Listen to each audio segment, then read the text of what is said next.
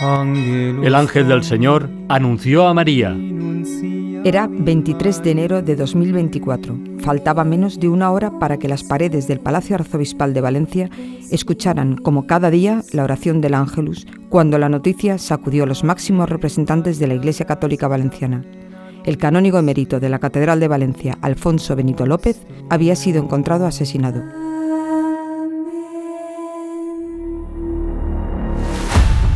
Crónica Criminal con Teresa Domínguez.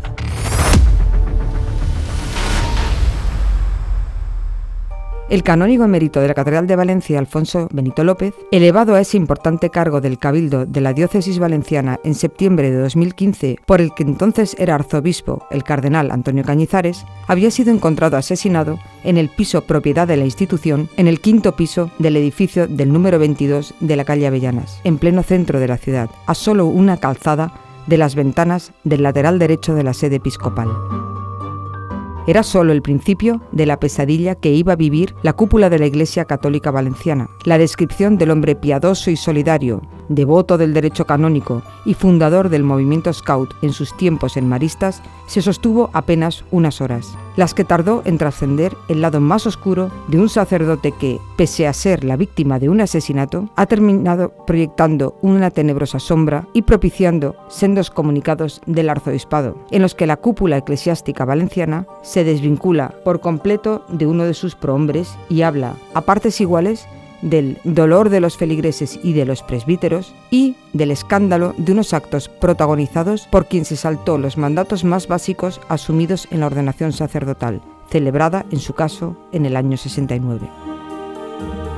Levante MV recogió desde el primer día la hipótesis principal barajada por el Grupo de Homicidios de la Policía Nacional, que no es otra que el asesinato de don Alfonso, como le llamaban, como seguían llamándole en esas primeras horas los más adeptos, tenía relación directa con su afición menos cristiana. Llevarse a casa hombres jóvenes de entre 25 y 40 años, él tenía 80 en el momento del asesinato, hombres que estaban en situación de exclusión social y económica, extranjeros en situación irregular, sin hogar, sin trabajo, sin dinero, con discapacidad, aparcacoches, hombres con quienes mantenía relaciones sexuales a cambio de dinero. Eso aquellos a quienes pagaba, algo que quienes le conocían bien afirman que no siempre hacía, que escatimaba. Pero también lo contrario, su llamado asistente personal, chofer, guardaespaldas y hasta manitas, un hombre rumano al que conoció en 2012, declaró ante la policía que, en algunas ocasiones, el sacerdote le había confesado que pagaba entre 200 y 300 euros a esos hombres. Alfonso López fue encontrado muerto con signos evidentes de asfixia mecánica, tenía heridas y sangre en torno a la boca y a la nariz, dentro de su cama a las 11 y 10 de ese 23 de enero. Estaba casi desnudo, vestido solo con un calzoncillo, tapado hasta la cintura con una colcha. Bajo el cuello, un trapo de cocina que fue usado, casi con toda seguridad, en el mecanismo homicida. La puerta no estaba forzada, las luces apagadas y la calefacción funcionando a todo gas. No había termostato y nadie la había apagado. Todo aparecía en orden. Incluso la vajilla estaba lavada y seca ya en el escurreplatos. Todo estaba en orden y limpio. No había señales de que alguien hubiese hurgado ni en busca de dinero ni en busca de bienes, pero faltaba el móvil del cura. Y alguien lo estaba usando. Esa mañana, la del 23, a las 9 y 49 minutos, un falso Alfonso, que en ese momento llevaba al menos 24 horas muerto, enviaba un extraño mensaje al portero de la finca. Miguel, el próximo fin de semana iré a Valencia. Le resultó raro por la forma de escribir, pero no desconfió. Hasta que llegó un amigo del cura, un compañero de la carrera de Derecho, con quien había quedado para que le ayudara a ordenar papeles y tirar los viejos, diciendo que había quedado con Alfonso y que éste no le respondía a las llamadas.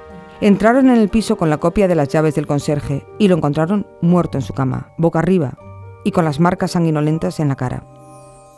El susto se tornó en terror cuando, al llegar al rellano, ya saliendo, recibieron el segundo mensaje desde ese teléfono. El WhatsApp aún era más oscuro. Literalmente rezaba, Miguel, pasó algo. Estoy ocupado. Eran las 11 y 15 horas del martes 23 de enero de 2024. Primero llamaron al 112 y justo después al Palacio Arzobispal. Fue la convulsión previa al Ángelus. Apenas 27 horas más tarde, el grupo de homicidios de la Policía Nacional de Valencia detenía en el Hostal Abastos, a 300 metros de la comisaría con la que comparte nombre y a 550 de la Jefatura Superior de Policía, que alberga la sede del grupo de homicidios, cuatro agentes de ese equipo apresaban a Miguel V.N. de 40 años. Era uno de esos jóvenes necesitados a quienes el cura captaba en la calle para llevárselos a casa y mantener relaciones sexuales con ellos. En su poder estaban el móvil del sacerdote y dos de sus tarjetas, una de la entidad bancaria Cajamar y la otra del corte inglés, con las que gastó 2.327 euros, 1.800 en extracciones en dos cajeros y el resto en ropa y comida y bebidas en bares del montón. Tres días después, el juez de guardia lo enviaba a prisión. Parecía un buen día para la familia de la iglesia, pero lo peor estaba por llegar. En los días siguientes trascendió ese lado oscuro que llevó al clérigo a coquetear con el riesgo, Miguel VN no era, ni mucho menos, una excepción. El portero de la finca, el gestor cultural de la catedral, el vicario general, el asistente y hasta el guardia del parking donde tenía plaza para su Opel Carl habían desfilado por el despacho de homicidios y todos desgranaron cuanto sabían de las andanzas de la víctima al margen de los votos del sacerdocio. Levante el Mercantil Valenciano ha revelado, por ejemplo, que se trajo de una ciudad a 700 kilómetros de Valencia a un joven de 34 años con una discapacidad del 43% para tenerlo, previo pago de 55 euros, dos días al completo en su piso de la calle Avellanas, y que practicó sexo con él. Lo declaró la propia víctima a los investigadores. También que estuvo con él hasta muy poco antes de su asesinato. No es el único dato escandaloso por usar la terminología del arzobispado, que ahora se refugia en que nunca conoció la dimensión real de los actos de uno de sus mayores expertos en cuestiones legales e incluso instructor de 250 causas para beatificar a los llamados mártires de la guerra civil. Vecinos y allegados han declarado ante la policía que esa práctica de llevar a chicos jóvenes a casa para mantener relaciones sexuales datan de al menos hace dos décadas, que siempre buscaban entornos de vulnerabilidad extrema y precariedad absoluta y que nada tenían que ver con su explicación de que los recogía para darles un techo y comida. Por esa vía, la de sus allegados, se supo que el canónigo disponía de un apartamento en el Perelló, que le costó 130.000 euros hace un par de años, ubicado en casi primera línea de playa y que le servía de picadero para llevarse a algunos de esos hombres necesitados, entre ellos al hombre encarcelado por su muerte. También quiso llevarse a ese nido al joven con discapacidad, pero le salieron mal los planes, cuando su asistente se negó a hacerle de chofer esos días. Tampoco le hacía falta, porque siempre conducía su vehículo, pero quizás quería aparentar.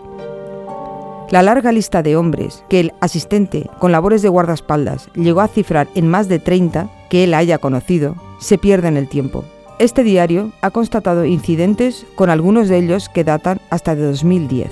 El escándalo ha alcanzado tal dimensión que el arzobispado dejó caer al canónigo definitivamente unos días más tarde, con la publicación de ese comunicado. También con el sepelio, Pese a ser una figura importante de la Iglesia, su funeral se celebró en una intimidad que rozó la clandestinidad descansa para siempre en el Panteón de los Canónigos, pero ese sepelio se celebró con la asistencia únicamente de un pequeño grupo de familiares y algún representante del arzobispado. La investigación judicial y policial aún no ha concluido. De momento, falta conocer el contenido de siete pendrives intervenidos en el escritorio personal de Alfonso López y el de los tres teléfonos intervenidos, dos de ellos propiedad del cura. El más antiguo, de la marca Oppo, estaba dentro de la capilla que tenía en una de las estancias, una capilla cerrada con llave, dotada hasta de un relicario con reliquias y un reclinatorio dirigido hacia ellas, y donde el único elemento distorsionante era ese teléfono. Su contenido aún sigue siendo secreto. Crónica Criminal con Teresa Domínguez.